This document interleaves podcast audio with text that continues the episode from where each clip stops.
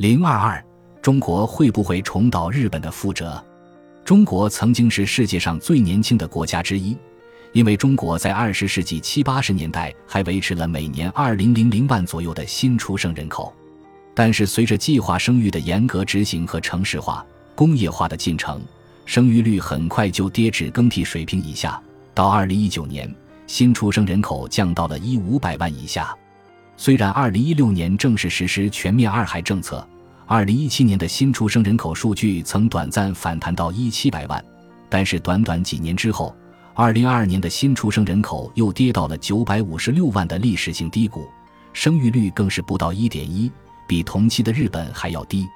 可以预见的是，中国的老龄化程度将比日本还要严重。我们从图三杠十一中可以看出，日本和中国的老龄化程度类似。只是时间线有差不多三十五年的延迟。从长远来看，中国的老龄化程度比日本还要严重，老龄化所带来的负面影响也会更严重，